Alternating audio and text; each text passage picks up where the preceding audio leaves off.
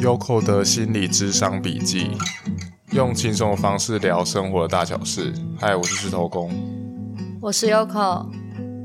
那我们就来讲，哎，来讨论一下今天的这个话题。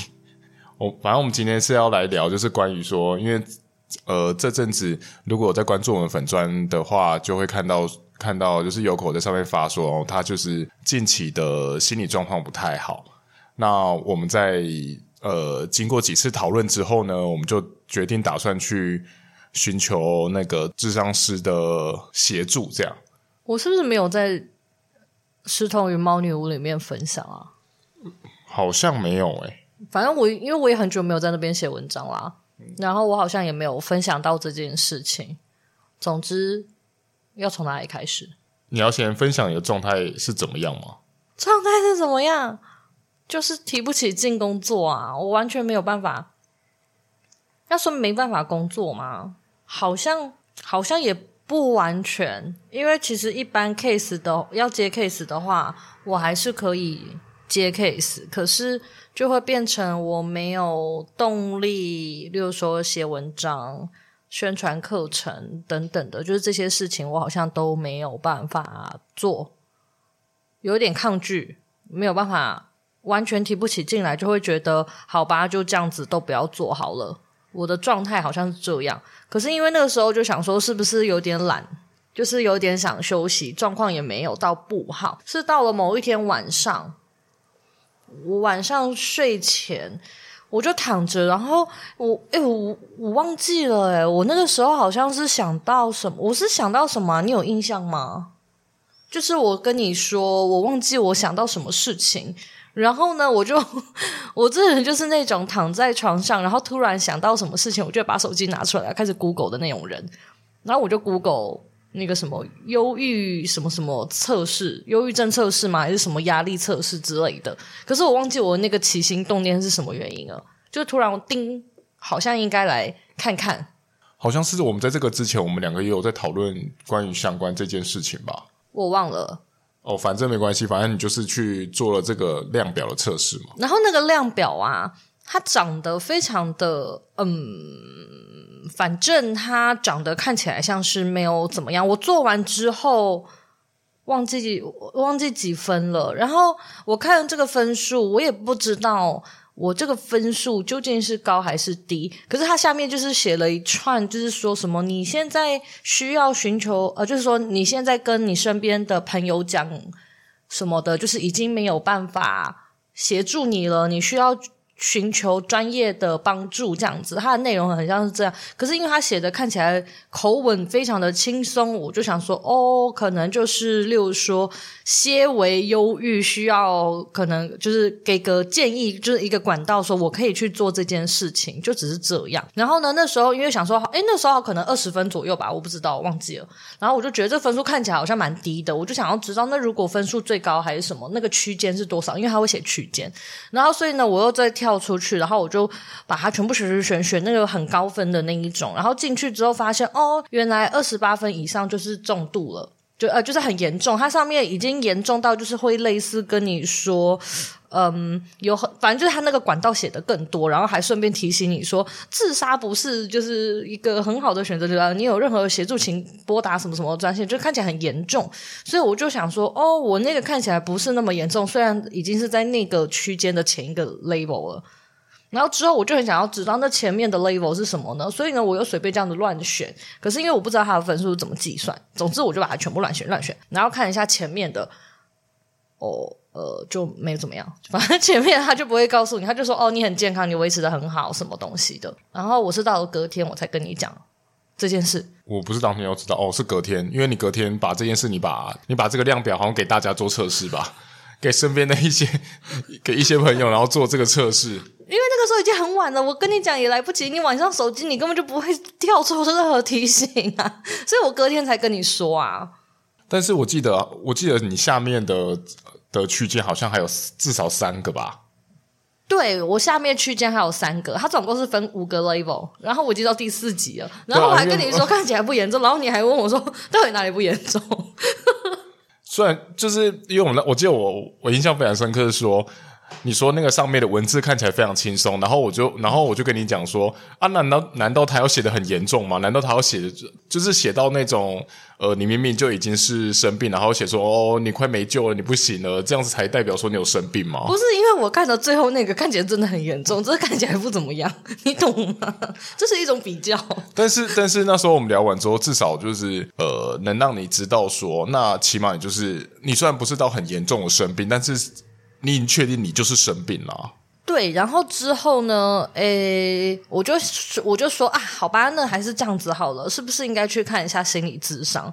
我跟你说，这件事情在那个笔记发生之前就发生了，赶快赶紧澄清这件事。我我在这之前我就想说，那我们是不是来就是去预约咨商？然后因为大家可能不知道有两种，一种是身心科。一种是心理咨商，它是两个不同的系统的。我猜应该有些人不太理解，因为我一开始我也不知道，我一直以为心就是精精神科这一类的全部都是像心理咨商系统，之后才知道说身心科是专门拿药，就是如果你是想要借助药物的话，你就是要去身心科。可是我觉得那个应该通常都会是有睡眠障碍的人，好像去身心科比较好，要不然。会来不是来不及啦，就是因为你去心理咨商的话，他是不会开药的，他就是透过跟你聊天之类的来协助你。可是如果身心科的话，是听你的状态，然后呢帮你开药，然后吃药控制。然后还有一个很大的重点就是，你你其实如果你要你要选择的话，你要看你有没有办法把就是吃得住那个药啦。哦，对，好，就是这件事情之后呢，我身边就有一个朋友，因为他的另一半，就是他之前的另一半，就是有很多呃，就是有在看这一类的，而且是比较严重，所以之后我就是跟他分享，反正就来跟他分享这件事，然后他就跟我说，反正我先判断我有没有办法吃药，然后其实在这次心理咨商之前，我就已经好好几年前。反正就石头公就是有陪我去看过身心科，可是我去看完之后呢，老实说他，因为身心科他是他算是鉴宝嘛，他算是健保给付，所以他没有办法听你讲很久的话，所以呢，他就是听一下你的状态，然后你发生了些什么事情，然后来判断他要开什么药给你。对，然后我但我回去之后，他开药给我，我也没吃。我我那时候当下我有一种我不知道我为什么要吃药，所以我就看完，然后我就没有吃药，之后就也在就也没有去了。然后到了这一次，是因为我知道我不会吃药，我觉得那个方式可能不是那么的适合我，而且因为我没有睡眠障碍，所以我就想说，我这次用心理咨商。那我那个朋友就有跟我说，反正如果你是吃药吃得住的话，那当然。去吃药是一个方式，然后呢，就是看医生的建议，看要加药减药之类的，然后再来就是你吃一阵子，你状况比较好后呢，他说大概就会开始帮你降一点药物的量，或者是他会找到你的压力源，然后知道你的压力源是什么，就开始在做压力测试啊，然后看要怎么样去做你的调整。但前提就是要找到压力源，这个是我那个朋友他跟我说，他们那边的身心科的人医生是这样子。然后我的另外一个学生，他其实也有在呃，他也有在吃药，好像吃了吃了两两年吗？两年还是三年？然后他的那一个医生是没有在管压力源这件事情的，因为那个医生他的概念比较像是你不要钻牛角尖。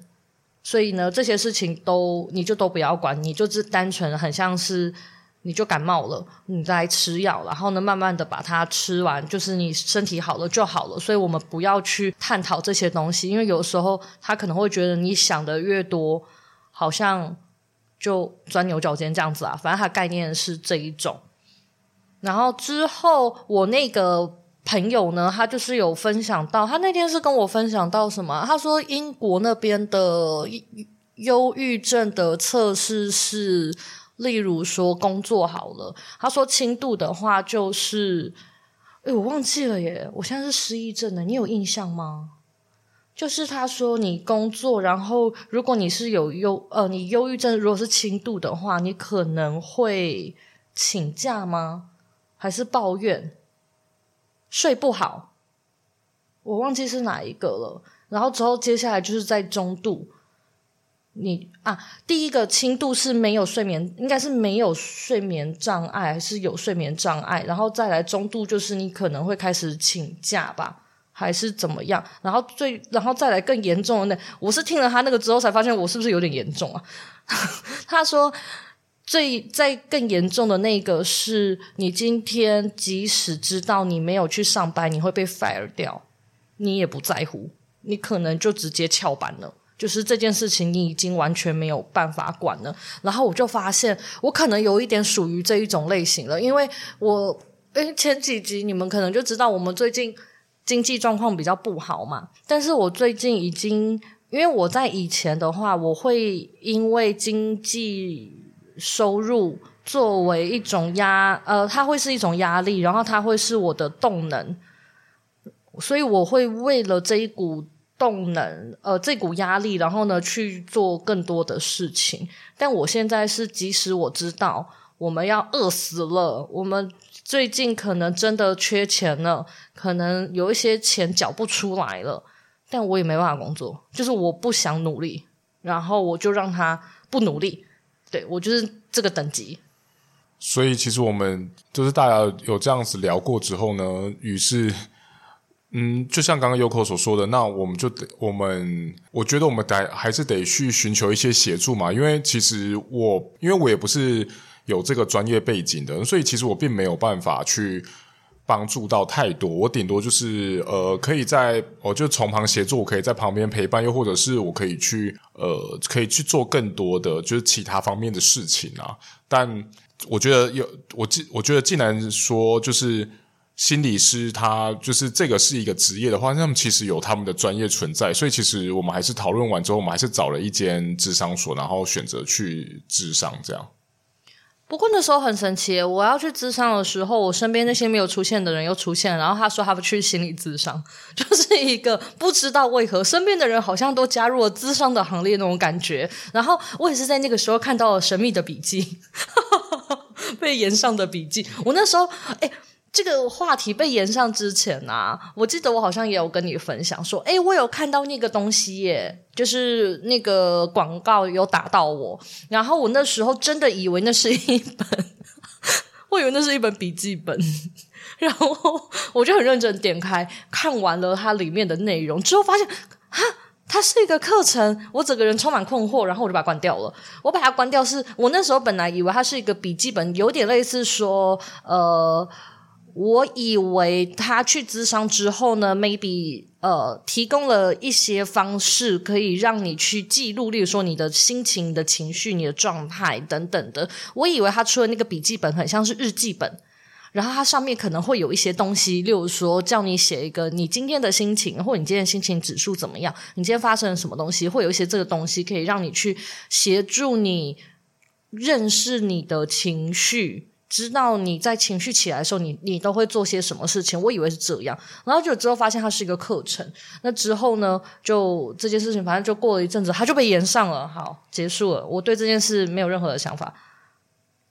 可是我我身边有一些智商过的人，有蛮多想法的啊。那你这样子，你去去智商的时候，呃，你的感受是什么？我的感受吗？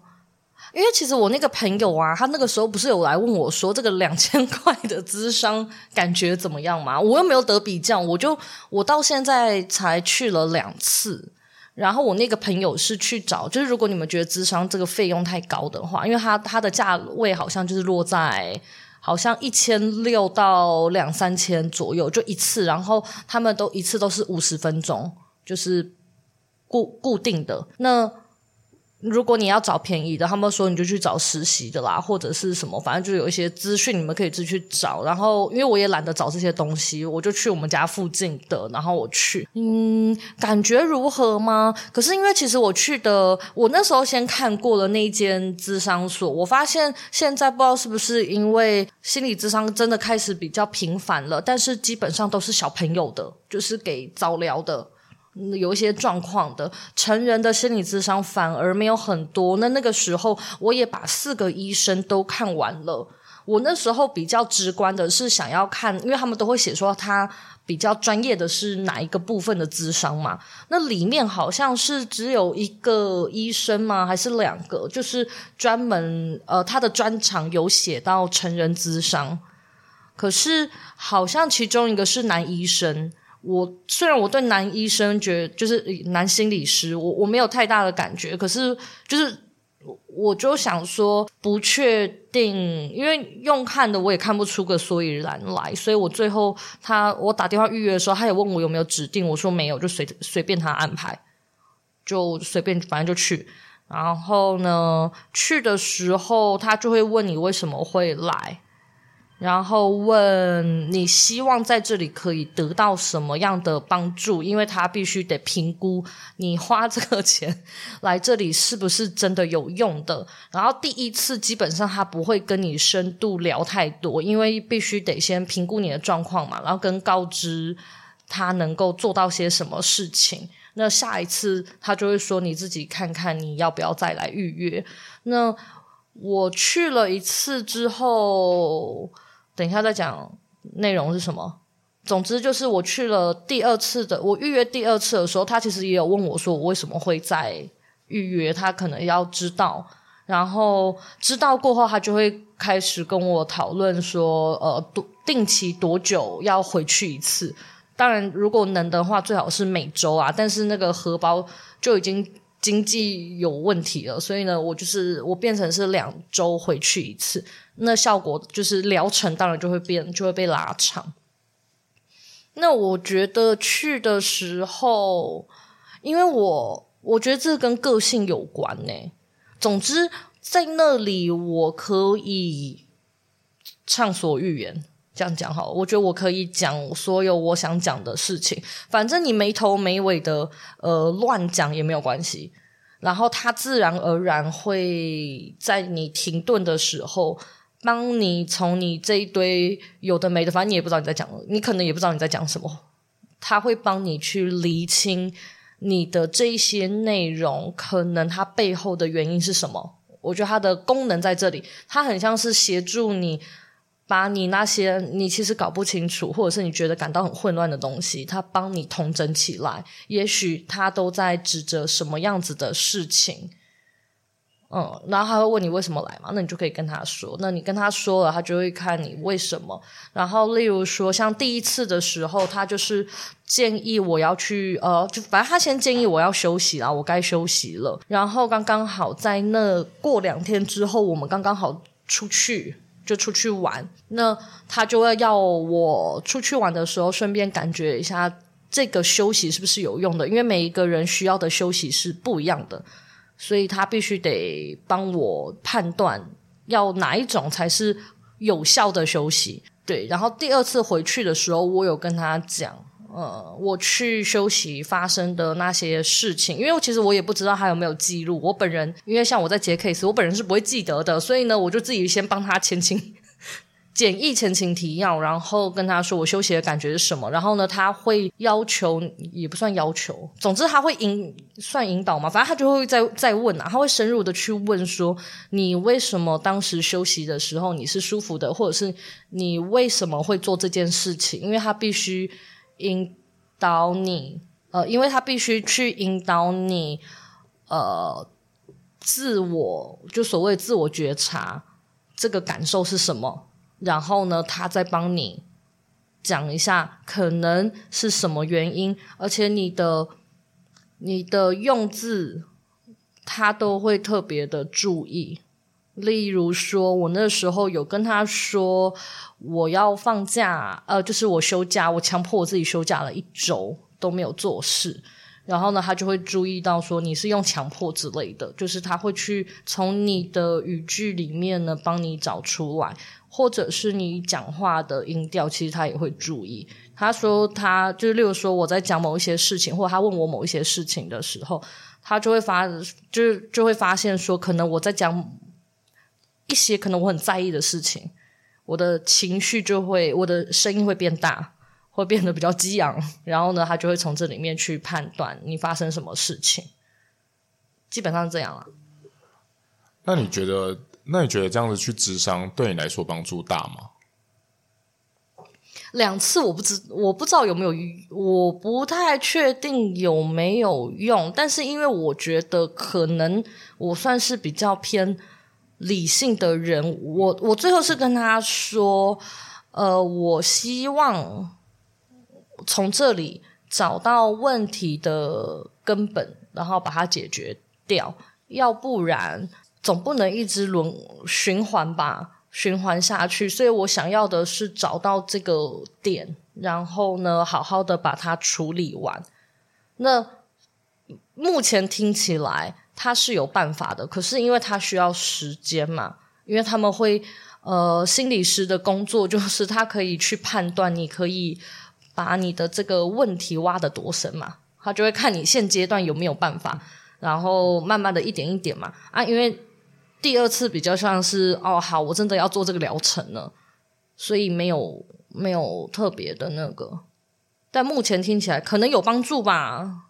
那我蛮好奇一件事情是，那个你现在面对的这个职场师啊，他是用比较理性的方式，还是比较用感性的方式，还是他就是居中？因为其实我都还蛮好奇说，你这样子去找他讲话的时候，呃，情在情绪上是有办法。就是宣泄出来的吗？嗯嗯，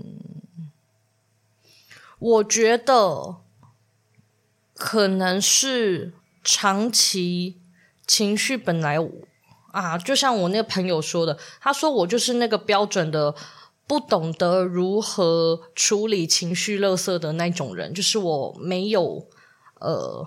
很像是我没有受过这个教育，我不知道我要怎么样去处理我的情绪垃圾，所以呢，我觉得到那边呢，嗯，这也我觉得这也包含我的个性。我觉得跟跟这个智商师的呃讲话理性感性，我觉得对我来说好像他不是我有没有办法宣泄的重点，重点比较像是因为这是一个陌生人，你知道吗？在一个陌生人面前，好像你哭啊，你生气啊。都无所谓，我觉得那比较像是在那里是安全的，感到安全，所以你可以说很多，但前提就是他就会说啊，如果你有自残啊、自杀啊，或者是犯罪的嫌疑，他当然就要报警。对，就是当然还是有一些这个前提，但是至少无论怎么样，你在这个里面你是安全的。所以我我会觉得，可能是这个安全的状态呢，会让我觉得哦，我可以好好的释放我的情绪。那他算理性或感性吗？我觉得算算理性吧，还是心理师应该都偏理性？我不太知道欸，因为他等于说他会帮你把你的这些话，他就会跟你说嘛，你有没有一个可能，你是不是？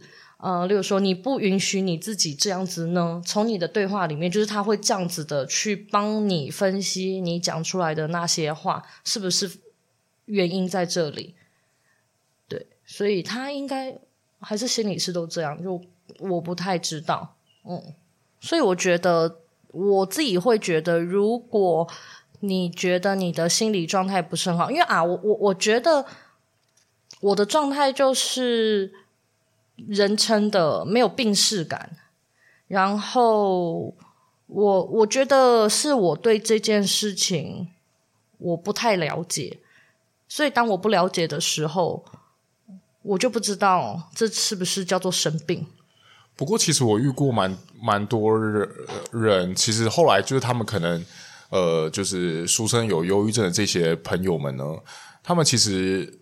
在刚开始，他们大多都是没有病识感的，因为其实忧郁症这件事情啊，它并不是一个一直会让你觉得情绪很低落啊，然后一直处于那个状态，而是更容易它是一个起起伏伏的，所以他有时候会觉得，诶，没有啊，我看起来我就蛮正常，我也没怎样啊，但可能到某些时段的时候，他们他们就会心情就会忽然低落下来，然后他们可能就会把它理解成。哦，那我可能就只是一般的心情不好啊，并没有，并没有怎么样啊。那我为什么要去看病呢？啊，我如果我去看病的时候，我人刚好没有怎么样的话，那我要怎么跟医生说？医生会知道他就是这些心理师会知道我的状态吗？这样会不会其实我根本就没有怎么样，但我却去了，那我不就浪费一些资源吗？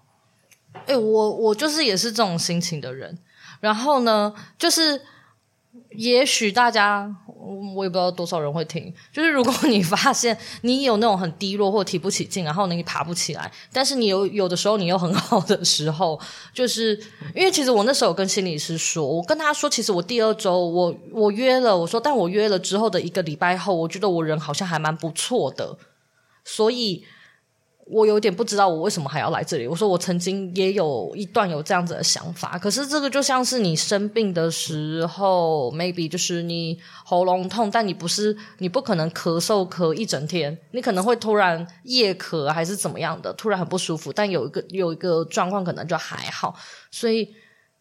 就是如果你觉得你虽然有点起起伏伏，但是你很想要找人讲话的话，当然就是我觉得你可以去找心理咨商啊，呃，或者是去算算算算塔罗。其实我觉得，我觉得就是这种什么呃塔罗师啊，或者是什么疗愈师这些，我觉得它也是一个可以提供你出口的人，只是心理师的话，他可能会更有他们的一个 SOP，跟他们知道他们应该要怎么做。因为毕竟，我觉得他们还是有他们的专业在啦。那你都可以去看看。可是，在心理咨商的，应该是在他们的系统里面，他们不会告诉你说你现在是不是生病了。就是他们不会特别讲，我觉得是不是走身心科会比较容易特别的提醒到这些东西？可是我有那个朋友也有说啊，他说你知道了，然后呢，你也不能怎样啊，就是你知道你生病了，可是这就像是哦，医生跟你说你感冒，但你没有吃药，你感冒又不会好，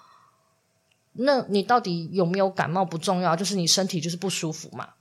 对，所以我觉得好像也不用很执着，说我一定要听到些什么词汇还是什么。就是你不开心，你就你就找，你可以先找朋友讲话。可是如果你发现你真的没有办法，你也不敢跟你的朋友讲话的话，我也许去心理咨商一次也不错，就是找个人说说话，我觉得都还算是蛮安全的。反正他应该会引导你啦。但是因为我去的时候是我。我有话想讲，那如果你是你不知道该怎么讲的话，呃，可能他们会帮你吧。我不知道，每个人的 每个人的状态是不一样的，但就是你们大家是可以去尝试的，它没有什么不好。